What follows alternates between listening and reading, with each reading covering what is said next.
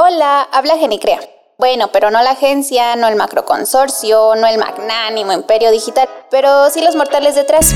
Un equipo de inconformes con ganas de compartirte opiniones tecnológicas, marqueteras o simplemente de la vida, nuestras o de uno que otro invitado, pero en un plan más relax.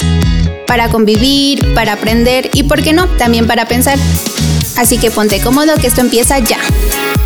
Hola, hola, hola, hola, hola, bienvenidos a este nuevo episodio número 19 de su podcast favorito, Habla Ginicrea. Ya nos conocen, esta voz de acá. Hello, hello. María, nuestra líder de marketing, y esta voz que por acá. Ya, ya, ya saben, así podremos hacer que me presentes, el líder de producto y de gestión.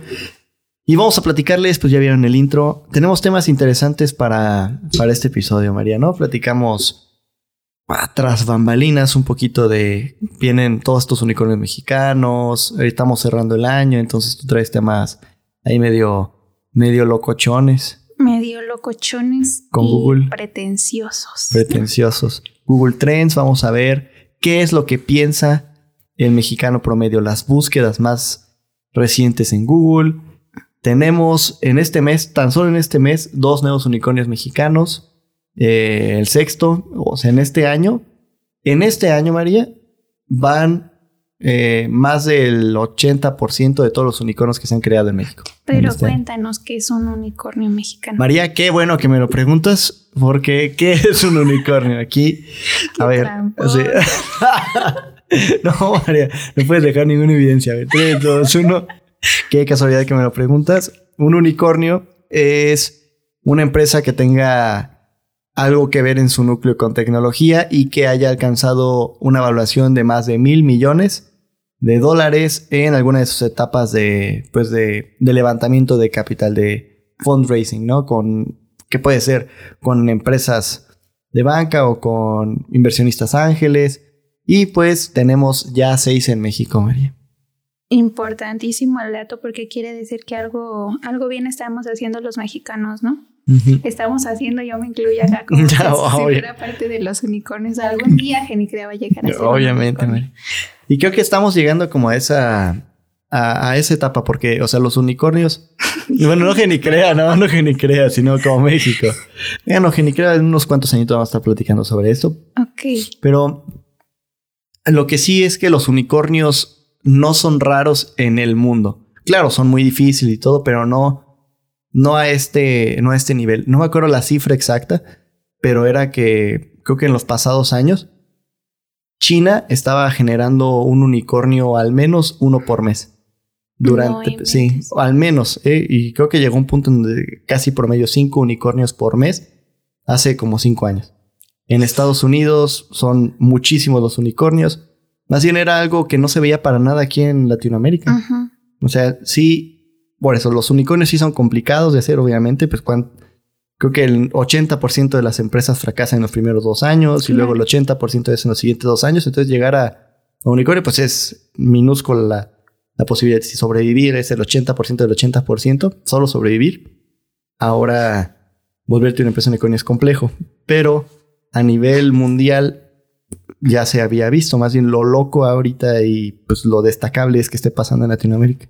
Yo creo que se debe mucho a lo que había antes, ¿no? De la fuga de cerebros. O sea, uh -huh. creo que es importante recalcar que a pesar de que, bueno, vivimos en una situación complicada todavía en México, somos un país tercermundista y este tipo de cosas, pero sí se ha visto un crecimiento en cuanto a las empresas y eh, creo yo que al menos ya no se están yendo tanto estos grandes cerebros a, a otros uh -huh. países, ¿no? Creo que igual sigue habiendo fuga de cerebros, pero también algunos están apostando por quedarse en México y hacer a lo mejor uh -huh. este tipo de, de empresas tecnológicas que pues están Bien. convirtiéndose en unicornios. Y lo mencionas muy eh, mira, o sea, es una reflexión muy loca.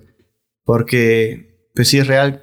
Yo creo que está empezando justo lo que dices. También cuando empezaba a ver lo de los, los unicornios, también pensé en este caso de fuga de cerebros, en este fenómeno. Uh -huh.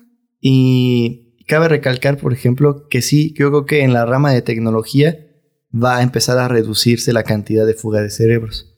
En donde, pues, no hay no, que llegue un punto en donde sí haya una diferencia de salario en Estados Unidos, pero la calidad de vida en Estados Unidos o el costo de vida pues sea mucho más alto, entonces se compense y con sueldos bien aquí en, en México.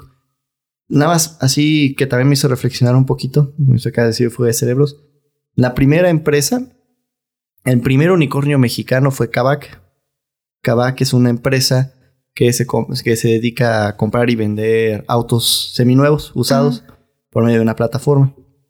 Una plataforma web. Entonces, y esa fue la primera empresa en México que se volvió unicornio en octubre de 2020, el año pasado, no, la plena pandemia. Hace poquitito. Sí, sí, fue la primerita. Y lo loco es que su fundador es de nacionalidad venezolana. Pero en México la fundó. Ya con, con todos los demás, sí, sus fundadores sí son mexicanos. Y ahorita vemos por qué, pero también hay datos interesantes con ellos. Lo loco es que sí, eh, ahorita se me escapa su nombre, creo que se pida Otati, pero es venezolano y pues ya inmigró aquí a, México, inmigró y pues supo, supo hacerla, ¿no? Seguramente con una, una niñez un, que pues, lo hizo duro estando en Venezuela. Claro. Y un poquito después, no, no, no quiero terminar este tema aquí, pero sí que platiquemos un poquito de eso de que habíamos visto de cómo, cómo los idiomas cambian la forma de percibir el mundo. Entonces también era como una hipótesis del por qué los, los extranjeros triunfan en, en, otros, en otros países y como mencionan de, de nadie es rey en su tierra, o cómo se dice. Como, como un... No había escuchado ese dicho. Sí, como... Es como un dicho.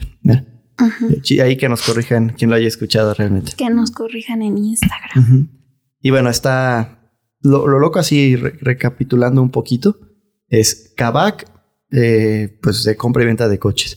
Bitso, podemos empezar a hablar poquito de cada uno, pero Bitso es de criptomonedas. Confío de servicios financieros, Clip pues, de la mano con servicios financieros, pero es esta como la terminal. Sí. ¿No? Como esta ya habíamos hablado de ella en, ¿De Clip? En Habla Genicrea, sí. Un poco bien. Clip, muy buena. Clara en este mes, que también es como de, servicios financieros. Y al día siguiente, Incode, creo que fue Antier, eh, se vuelve ya la sexta ah. unicornio mexicano, que es como un software de verificación de identidad. O sea, de que o sea, que tú como empresa que necesites validar que la persona que está firmando tal contrato sea la persona realmente que dice ser, eh, contratas los servicios de Incode. Ok. Y, bueno, sí, ¿qué, qué, qué, opinas acerca de que... Ah, bueno, perdón. Este... ¿Se me fue el hilo, María? Ah, no, bueno. Y bueno, otra que no es mexicana es Nubank que también está en, boca de todos hoy en particular y en particular porque acaba de debutar en Bolsa de Valores de Estados Unidos. Mm, interesante. Y Nubank se funda apenas hace creo que siete años, ocho años y ya lo llaman el mejor banco y el mejor banco de, Brasil. Ese es en Brasil. Vaya, vaya. Y justamente el episodio pasado hablábamos de de, ¿cómo se llama? Neobancos. Neobancos, no el antepasado. El antepasado, sí, de neobancos y, y, justo son los que se están volviendo ahorita unicornios en México. Qué interesante, pero sí, o sea, tienen detrás un servicio al cliente muchísimo mejor que, que sus rivales tradicionales. Sí, justo, híjole, es que creo que cada una de estas empresas María puede dar para un episodio, pero sí, todos los demás son, este, mexicanos. Pero por otro lado, lo que dices de fuga de cerebros, en el caso en particular ahorita que tengo fresco es el de, Nubank, es un colombiano que nació en los ochentas, peligro, bueno, eh, viviendo una niñez pues peligrosa por, por todo esto del narcotráfico allá, muy incómoda, emigra a otro país sudamericano, no sé si Nicaragua, Nicaragua uno de estos, pero después para estudiar la universidad se va a Estados Unidos estudia ingeniería y en Stanford y empieza a trabajar allá en bancos en, en, Nueva York. Pero después pues empieza a cambiar de, de trabajos y uno de esas empresas donde trabaja o bancos de allá decide abrir, empezar a abrirse a Latinoamérica. Entonces lo invitan a que él abra una nueva, pues como, no, no sucursal, pero entera en todo un nuevo país que fue Brasil. O sea, él siendo colombiano, viviendo en otro país, se fue a Estados Unidos y luego lo mandan ya adulto con trayectoria a, Brasil. Dice que fue la primera vez que sintió que empezó a emprender, aunque estaba trabajando para un conglomerado, pues le tocó hacer todo como desde cero. Y un poquito de la historia de su fundación es de que ya estando en Brasil, intenta sacar una cuenta bancaria, que lo le hacen pasar un horrible tiempo. O sea, al entrar lo hacen esperar, mucha burocracia, trámites muy largos, seis meses y al final, pues malo. Mal servicio y por eso decide ya después fundar Nubank, que también ahorita platicamos sobre su historia. Pero la idea es eso. Esa fuga de cerebros, pues fue de cierta forma, y tal vez por circunstancias ajenas a él o de la vida, de que la empresa donde trabajaba lo vuelve a traer a Latinoamérica, pero decidió ya quedarse en Latinoamérica. Creo que es algo culturalmente hablando relevante porque sí siento que al menos la generación millennial o, parte también de la generación X, que es la generación más o menos de nuestros padres, tienen ese sentimiento de patriotismo, podríamos decirlo, en donde a lo mejor sí buscan oportunidades, pero bueno, en el caso de este chico, ¿no? Que sale, estudia en Estados Unidos, pero al final por circunstancias de la vida regresa a su país. Yo siento que lo he visto mucho en compañeros, por ejemplo, míos de la universidad que salen, estudian eh, a lo mejor un diplomado o igual a la universidad y este y regresan pero para aplicar como que sus conocimientos en su tierra o sea se van al extranjero a estudiar sí Sí, o sea, lo he, visto mucho, o sea, y no he tenido como la oportunidad de preguntarles, oye, ¿por qué regresaste? Pero sí he visto eso, o sea, que han regresado y normalmente te esperarías que pues se queden en un lugar con mejores oportunidades, ¿no? Pero no, no lo han hecho. Creo que, y, o sea, antes también la, la dificultad de volver, ¿no? O sea, si hablamos en los ochentas, era, o inclusive antes, ¿no? Principios era irte y te quedabas allá y hacías familia y te olvidabas de tu vida. Claro. De toda la migración de, Nueva York por ahí de los principios de los, o sea, de los 900. Sí. Entonces, ahorita sí está la posibilidad de ir, capacitarte y volver, pero no volverías si las circunstancias están horribles. Claro. Ahorita están peor que en países desarrollados, pero al menos es tu tierra, es tu idioma, es tu gente. Y ahí siento ahí como romanticismo de volver. Y ahorita ya con oportunidades un poquito pues que están en auge, están creciendo, pues sí vale la pena tal vez volver. Sí, sí, yo creo que es más que nada eso, o sea, el hecho de que igual toda la revolución tecnológica y lo que ha hecho Internet ha sido pues hacer más asequibles las oportunidades, ¿no? A cualquier tipo de persona.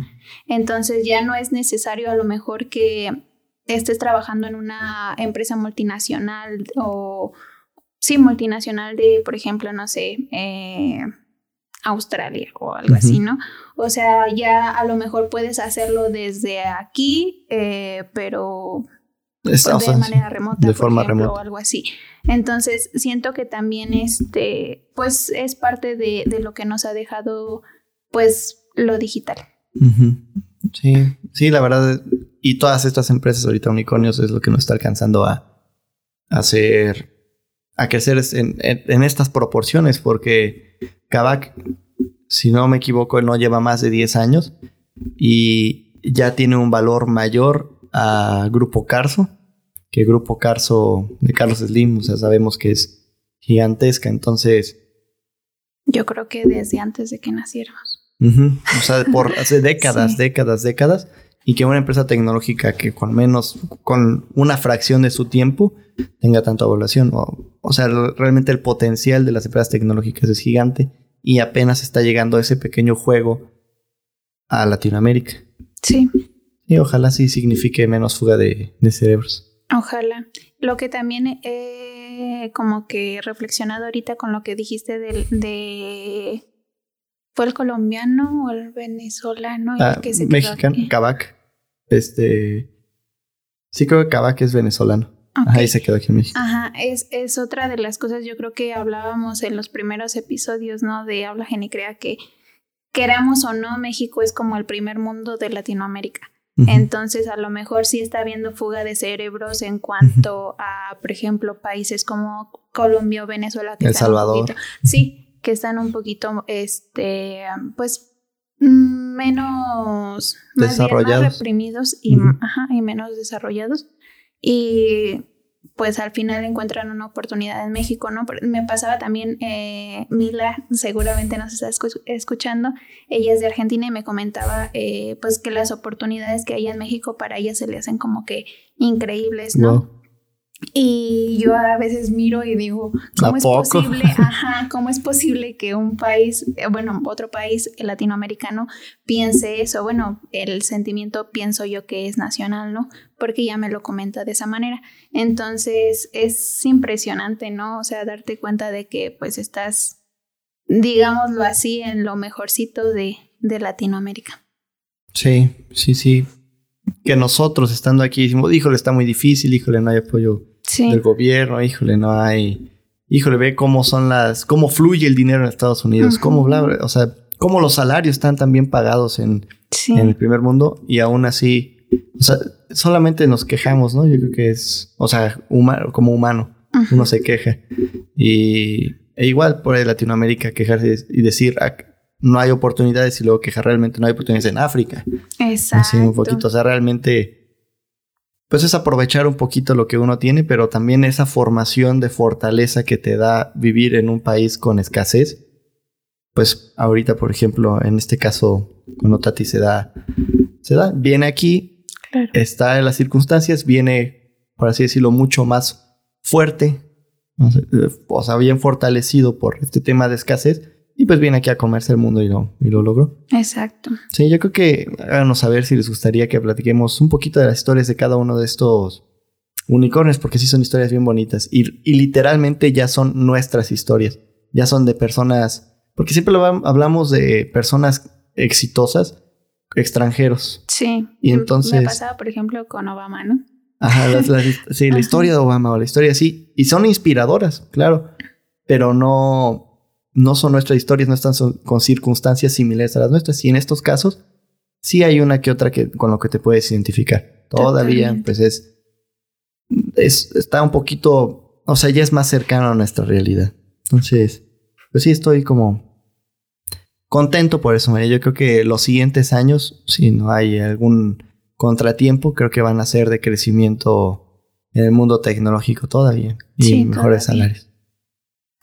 A ver, María, platíquenos. Estábamos viendo un poquito de las tendencias de Google porque pues ya estamos finalizando el año, entonces hace un reporte, ¿no? ¿Qué platicas? Claro. Eh, en la semana justamente estaba eh, viendo más o menos las, las analíticas de Google Trends y resulta me, me cayó de, de gracia un dato curioso que les voy a comentar. Eh, resulta que en México la búsqueda eh, mayor con la palabra como es como se llama el martillo de Thor. O sea, las personas, o sea, la pregunta más buscada en todo México, que empiece con cómo es eso. Así es. Y es gracioso porque comparándolo, por ejemplo, con Estados Unidos, eh, venía la pregunta de... Algo del estímulo check, ¿no? Ajá era cómo ser elegido para el estímulos check. Bueno, la verificación de estímulos. Eh, entonces, es interesante ver cómo cambian estas búsquedas, ¿no? Pero también eh, lo gracioso es que en el segundo lugar, por ejemplo, de Estados Unidos, su, su segunda búsqueda más importante en cuanto a how era how to be more attractive, cómo ser más ¿A poco? Ajá. Entonces está como que, pues interesante, ¿no? Ver ese tipo de, de analíticas que pues la gente realmente busca cómo ser atractivo en Estados Unidos.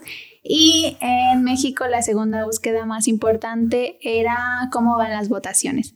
Entonces es, es interesante ver cómo, cómo reacciona el ser humano a pues las búsquedas, ¿no? ¿Qué es lo que busca? ¿Qué es lo que le interesa? Y lo podemos ver a través de, de estas analíticas.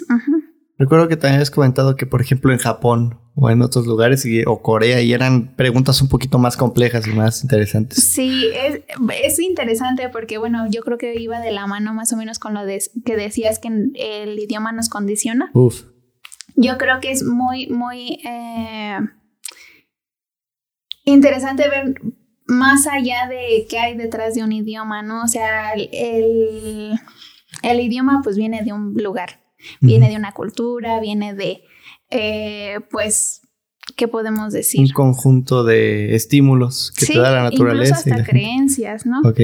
Entonces, eh, yo hace mucho tiempo tenía esta plática con un amigo que este, me decía es que, por ejemplo, tú vas a Estados Unidos y ves una cultura totalmente productiva, ¿no? Entonces, si tú, por ejemplo, en un anuncio le pones cómo hacer más fácil esto, ellos no lo van a ver o ellos no, o sea, no le, no le van a tomar atención, no le van a prestar atención.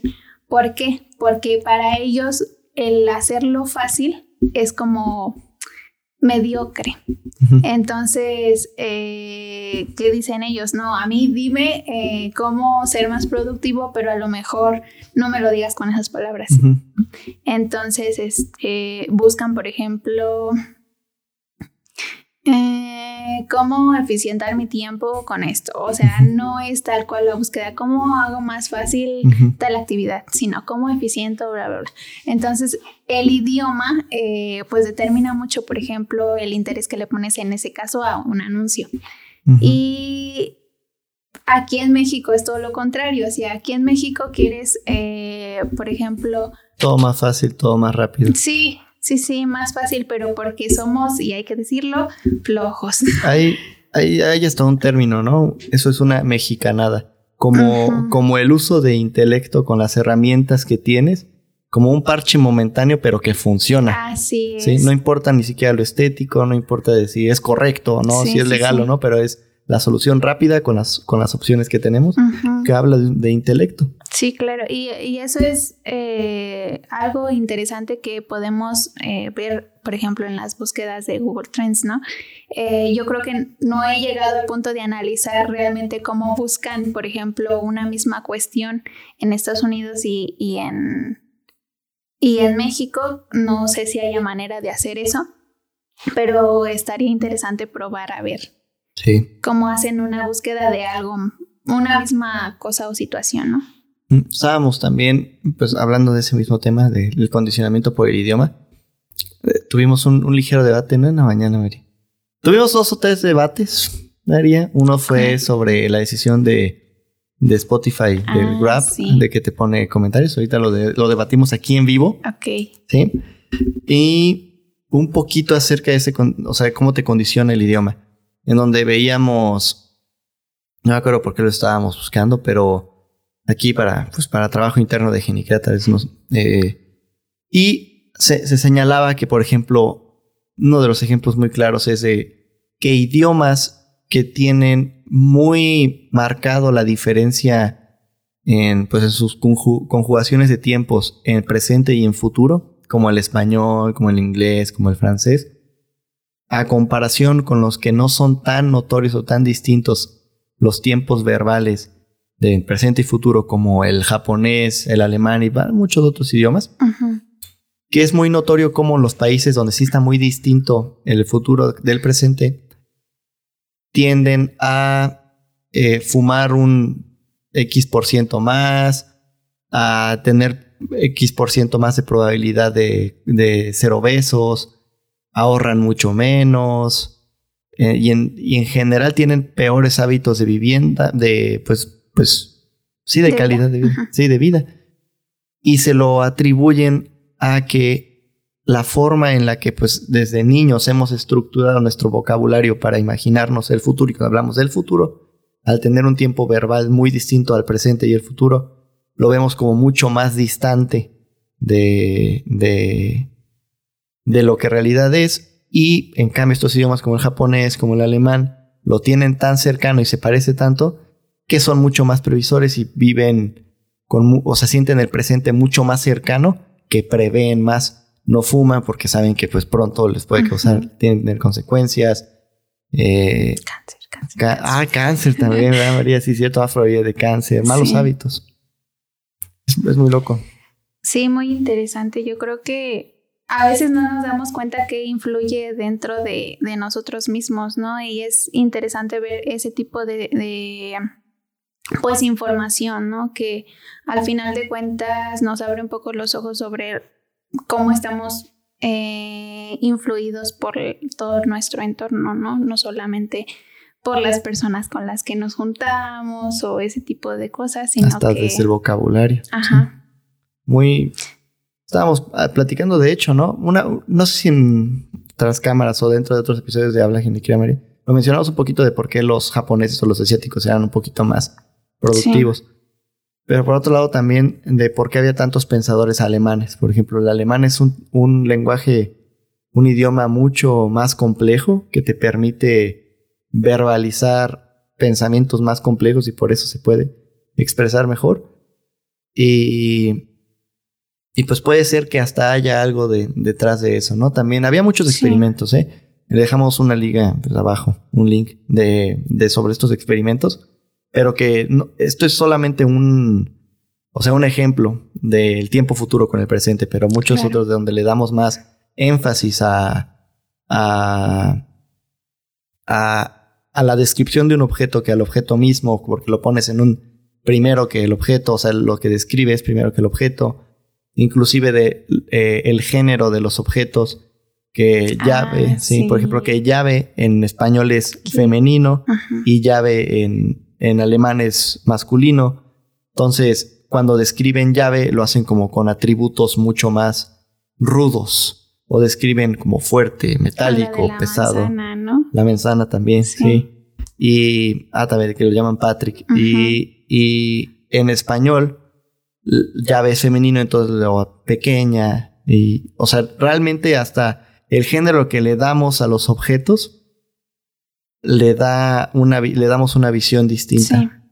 Igual que puente también es en, en, español es masculino el puente y creo que en alemán es femenino, no sé si me equivoco, pero igual esos atributos de femenino se los damos y o sea, está totalmente ligado a nuestro consciente femenino con con esbelto, con o sea, de forma así sin ser machista, ¿no? Los bonito, sí, sí, Fíjate que me hiciste recordar también a una clase que tuve de neurolingüística, en donde la maestra nos explicaba que incluso el gatear, eh, si tú no gateaste, es muy probable que no te ubiques fácilmente en cuanto a orientación. Entonces, o sea, se me quedó muy grabado porque me acuerdo que estaba platicando la maestra ese ejemplo y de repente voltea una amiga eh, mía que estaba pues al lado y me dice, yo no gateé y con razón nunca me he ubicado, o sea, con razón nunca sé dónde está el norte, dónde está el sur, dónde está el este o el oeste, ¿no? Y creo que también uno de esos ejemplos eh, lo mencionan dentro del el video, ¿no? Que nos platicas, que hay como que ciertos idiomas en los que se maneja más la, orientación. Oh, sí. Entonces es más fácil para ellos siempre decir, pues estoy al suroeste de no sé qué, estoy al noreste de no sé qué tanto. Desde el idioma. Sí, pero, o sea, por ejemplo, aquí yo no te podría decir, ahorita estoy al no sé qué de... Al sureste de ti. O así, no, o sea, es imposible prácticamente. Igual otro ejemplo que decían era con el inglés y gente que hablaba maya en donde les ponían, dame objetos que, se, que, se, que sean lo más similar a una caja de cartón. Entonces, en, eh, el inglés, en español, eh, decimos caja de cartón, entonces pensamos en caja primero, ¿no? Por ejemplo, caja y luego cartón. Entonces, lo primero que vemos es caja, entonces vamos a buscar cosas que se parezcan a una caja. Vamos a un cuadrado, un cubo, un dado, peso para nosotros, pero en maya aquí gente maya que, se, que hable maya nos, nos, nos diga, por favor, pero que ellos más bien se fijaban en el, en, en el segundo, en la segunda palabra caja de cartón, pensaban en más en cartón, una hoja, un, un cono, cosas así, porque pues en el idioma están invertidos tal vez el, el atributo del objeto. Qué interesante. Sí, quién sabe qué, de qué forma era lo que platicamos, qué hubiéramos sido nosotros si hubiéramos nacido en otro, en otro país. Y aunque creo que tampoco está tan descabellado pensar, también decían, que, ah, eso, justo era, ya, ya me acuerdo del, del, punto, mm. de cómo el idioma puede que sí sea una, una condicionante para los extranjeros cuando vienen a otro país. En este caso del venezolano, pues no, porque hablan español también.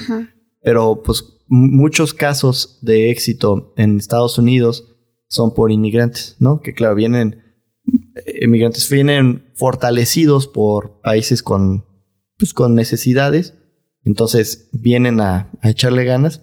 Y aparte, se menciona que si cuando hablas en una segunda lengua que no es tu, que no es tu, pues, tu original, es decir, tu nativa, tienes a ser mucho más frío y calculador, porque los sentimientos, o sea, ya hay como muchas ligas mentales, muchas conexiones mentales con temas sentimentales con las palabras, entonces eres mucho más emocional cuando hablas en tu idioma y cuando hablas en otro idioma no hay esas conexiones, simplemente son palabras, no hay conexiones emocionales con ellas todavía. Sí. Entonces eres mucho más frío y más calculador que bueno, para los negocios puede ser lo correcto.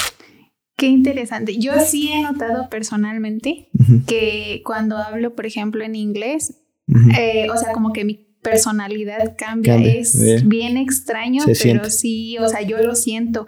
Y hasta me siento como extraña, ¿no? Porque es como de que, ay, soy ¿Quién soy yo entonces? Exacto, who I am.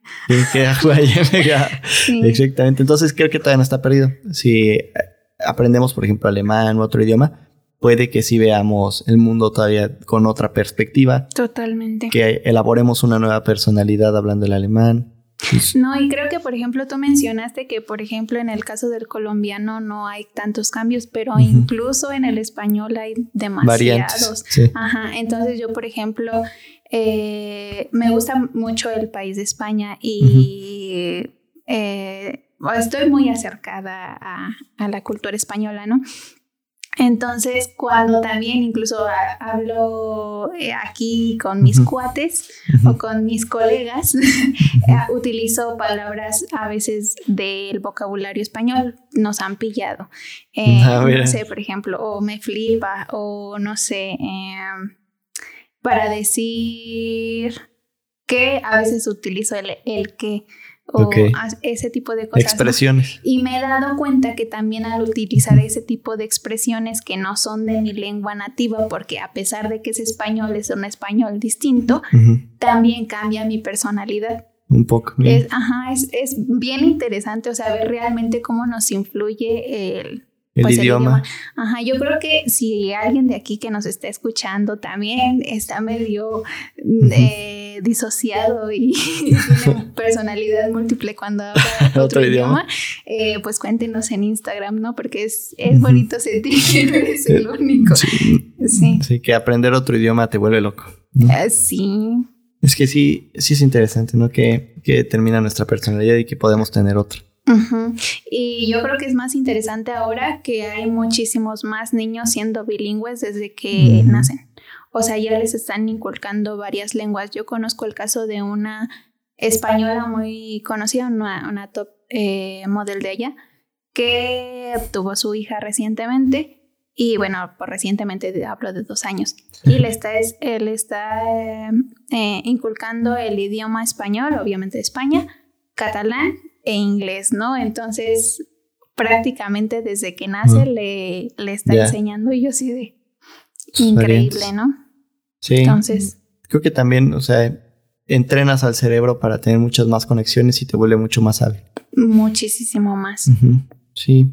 Eh, eso se ha perdido mucho con, con, con el crecimiento del inglés, ¿no? Por ejemplo, en Estados Unidos es muy raro que la gente totalmente nativa realmente hable más de un idioma bilingüe, a excepción de pues inmigrantes de primera o segunda generación en donde ya donde ya le, forcen a sus hijos, porque también he escuchado a muchos, e inclusive conocidos que tienen familiares allá en Estados Unidos, que se fueron hace 20 años, 30 años, que ya tienen hijos allá, que hablan un español mocho.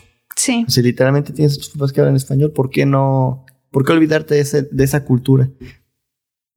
Me hace reflexionar mucho porque siempre se ha hablado de que cuando muere una cultura, de que, o sea, una, una etnia, por ejemplo, chica, muere con ella una gran cantidad de conocimiento. Entonces, de preservar eh, lenguas indígenas, de preservar todos estos pueblos, porque hay conocimiento, visiones del mundo con esto, como los idiomas, sí. que nos pueden enriquecer mucho.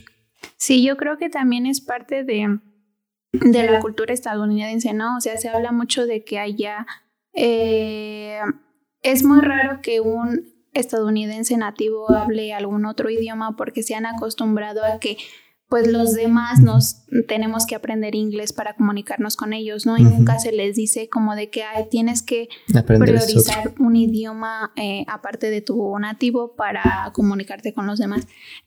Parte de esta cultura también un poquito egocéntrica de Estados Unidos porque... El mejor país del mundo. Exacto.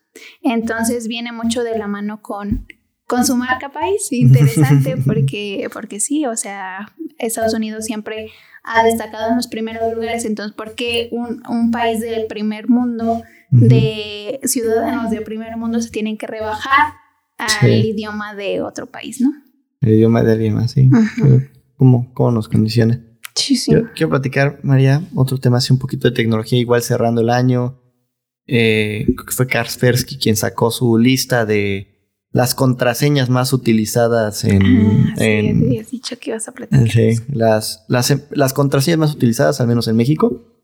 Y quien nos esté escuchando, vamos a ver si ustedes tienen alguna de estas contraseñas. Y ahí también igual este, hace notar un poquito de la personalidad del mexicano promedio. Vamos a ver, a ver, De ver cada una de ellas y un poquito del por qué se han elegido. Una de las preguntas que dicen es también, ¿cómo es que se detectan estas contraseñas? métanse a una página que se llama eh, Have I Been Pawn. Pawn es como de Pawn, es de P-A-W-N, creo. Desde eh, peón en ajedrez. Entonces, Pawn también es como un, un adjetivo que se refiere a cuando te, pues, te usaron como peón para adquirir conocimiento dentro de, seguridad informática. Ok. Eso lo vas a explicar en cuando te, cuando te fuiste vulnerado te dicen, you have been pwned. Entonces es como, have I been pwned? Me he sido vulnerado. Y entonces cuando hay, cuando se filtran listas de hackeo de, pues, de empresas, se suben y hay un, esta pues, organización las recolecta todas. Entonces tú te metes a esta página, haveibeenpwned.com y pones tu correo y te dice en cuántas veces tu contraseña ha sido liberada en estos hackeos. Y tú puedes saber si, sí, hubo un breach de, información para esta empresa en 2018, en 2020. Entonces, si tienes la misma contraseña en muchos lugares, pues literalmente podrías meterte, yo, tú, quien sea que nos esté escuchando, podemos meternos a estas listas, buscar un correo y probar con esa misma contraseña en otros servicios. Oh. Por eso siempre tiene una diferencia. Sí, sí. Y otra es que hay un software que se llama John the Ripper, eh, para Kali Linux, una herramienta para, pues como, pues, testeo de ciberseguridad. Y entonces una de las cosas principales que haces es ponerle estas listas de contraseñas más utilizadas para que las pruebe por fuerza bruta y te, mm. hackeen. Entonces, si tienen una de estas contraseñas, cámbienla hoy mismo. En este momento pausen y vayan a cambiarlas. ¿Sí? Deja preparo mi celular. en este momento las cambiamos en vivo. Primera contraseña. 1, 2, 3, 4, 5, 6. sí, conozco gente que tiene, esa contraseña. Y es porque muchas empresas, bueno, muchos servicios te dicen que solo con 6 caracteres está suficiente.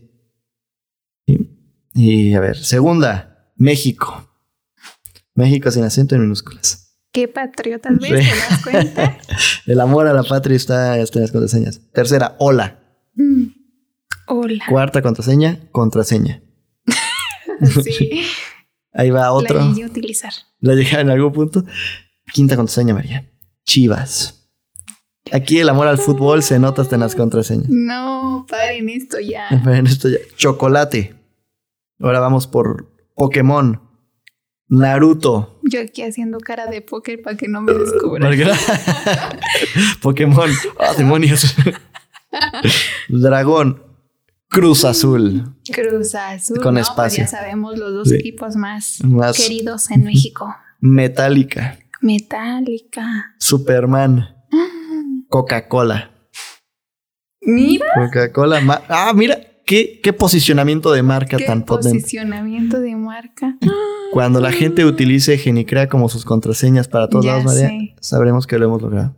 Híjole. Hay que cambiar. Sí. hablando de eso, Décima contraseña, Genicrea. No, Estaría cool. Xbox 360. Eh, palito. ¿Palito? No, Pollito. Ah, Pollito, Ferrari, Amorcito. madre. Y la última, One Direction. Hasta en inglés. One madre. Direction. ¿Qué podemos in- intuir de la, de, del pensamiento colectivo mexicano acerca del uso de las herramientas? ¿Qué podemos reflexionar? ¿Qué podemos reflexionar? Que se dejan llevar mucho por sus emociones. He- hemos visto mucho en este tipo de contraseñas palabras como Chivas, Cruz. Azul, One Direction y ahorita no se me viene a la mente. Coca-Cola. Coca-Cola, que son cosas que realmente emocionan al ser humano, ¿no? Quien dice Chivas y no Ah. mejor, ajá. O, o hasta odio, ¿no? Porque es americanista. Exacto. Oh, me sorprende que no haya salido el América. América, no. No, pues quién sabe. Interesante. Sí, mira. Y ganó más el Cruz Azul que el América. Pues muy loco, muy loco. La verdad es que, que todo lo que podemos intuir de, de nuestro México. Si alguien tiene esta contraseña, repetimos. ¿Alguna de estas? Cámbienla hoy mismo. ¿Sí? Ya la voy a cambiar y, y la voy a cambiar por una muy bonita. Pokémon 2. No, No. Geni No. crea. Geni cree. que es nuestra contraseña. Utilicen en todos lados si quieren entrar a nuestras cuentas. María, también había otra noticia, ¿no? ¿Qué ibas a decir? Una noticia de, de hablando de tendencias con esto de, de Google Trends. Eh, resulta que Pantone saca el color del año. El color del año 2022, ¿verdad? Porque el Ok. 2021 ya se está acabando. Y es Very Peri. Berry Perry. Así se llama el color. Berry Peri y es como un violetita, moradito, bonito. Es el color del año.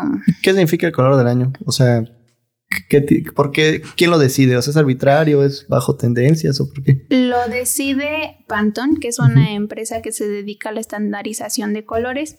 Es muy conocida eh, por los diseñadores gráficos y personas que se dedican a la moda, a, por ejemplo, eh, ¿qué más? Entonces, de hecho, siempre dicen el pantone. Sí, el tone. o el Pantone. Ajá. Ajá.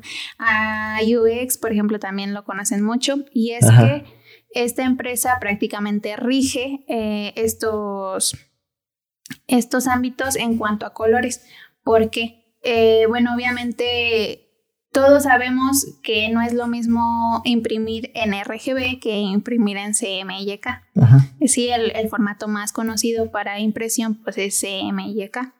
Pero eh, lo que hace Pantone es unificar el color a tal punto de que si tú imprimes aquí en Peri Ujú. y lo imprimes en China va a ser el, o al menos un 95% del mismo color, ¿no?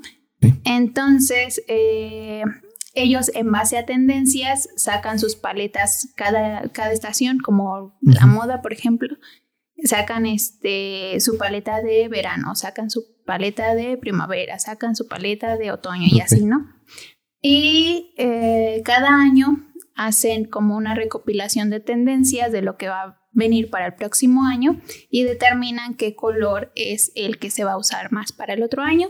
Y esta vez, pues fue este. Pero es que, ¿están haciendo una predicción del color que más se va a utilizar o están haciendo como una invitación a que este va a ser el color de moda? Es interesante pensar en eso porque, eh, tal como lo vemos los diseñadores gráficos, o sea, bueno, eh, me incluyo porque Claro. trabajo en, es- en ese ámbito, pero este, tal como lo vemos es que eh, muchas veces nos determina a nosotros para las próximas tendencias, ¿no? Pero eh, se supone que esto viene con estudios detrás y bien, o sea, ellos han estudiado mucho como que la tendencia del próximo año para lanzar el nuevo color.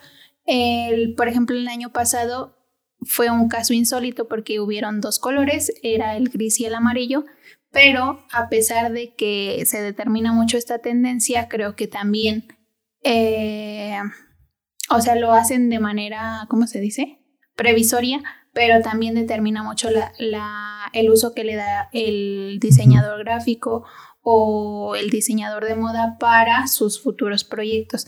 Entonces es interesante ver qué es primero, Si ¿no? es causa La- o efecto. ¿se, Exacto. ¿Se hace como invitación para que sea, para que lo utilicen para estar a la moda? ¿O más bien es como una pequeña predicción? Y pero Sí. una profecía autocumplida porque dicen, seguramente este va a ser el color del año siguiente y lo va a hacer porque ellos lo dijeron, ¿no? Totalmente. Y por ejemplo, pasa mucho también como que en la industria de la moda, en donde muchas veces los tejidos que se utilizan son porque están a lo mejor en, abundancia de ese tejido, ¿no? Entonces necesitan sacarlo y por eso se determina que ese tejido está en tendencia. Oh. Entonces es, es, interesante cómo funciona toda pues la industria de, del color, por así decirlo. Bueno, ahí les dejamos para que lo puedan ver en abajo y cuál sea su siguiente color. Bueno, María, eh, vamos pidiendo qué, qué recomiendas para esta semana. Esta semana recomiendo.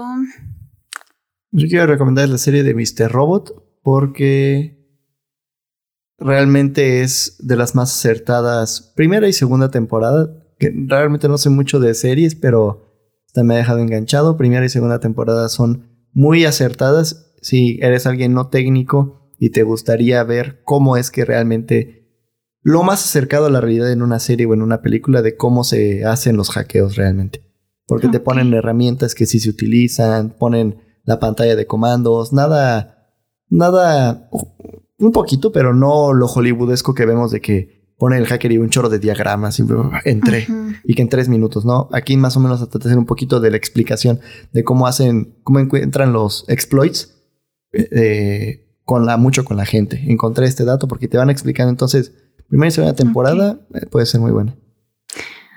Ay, yo les voy a recomendar que vean eh, igual una serie, Abstract, de Netflix. Ah, creo que sí, de, hay uno de, colores. sí, sí, hay, es de varios eh, artistas en, pues en general, o sea, hay desde artistas de vestuario, diseñadores gráficos, arquitectos, de todo mundo. Entonces, eh, véanla si les gusta todo este mundo del arte, del diseño gráfico, de la arquitectura, de todo, véanla. Del estilo. Muy bien, María, buen episodio. Nos vemos entonces en el episodio número 20, que vean sorpresas. Tan sorpresivas, tan sorprendentes, que ni siquiera nosotros sabemos cuáles van a ser las sorpresas. Exacto. Esto es lo interesante. Sí, entonces espérenlo. Nos vemos. Bye.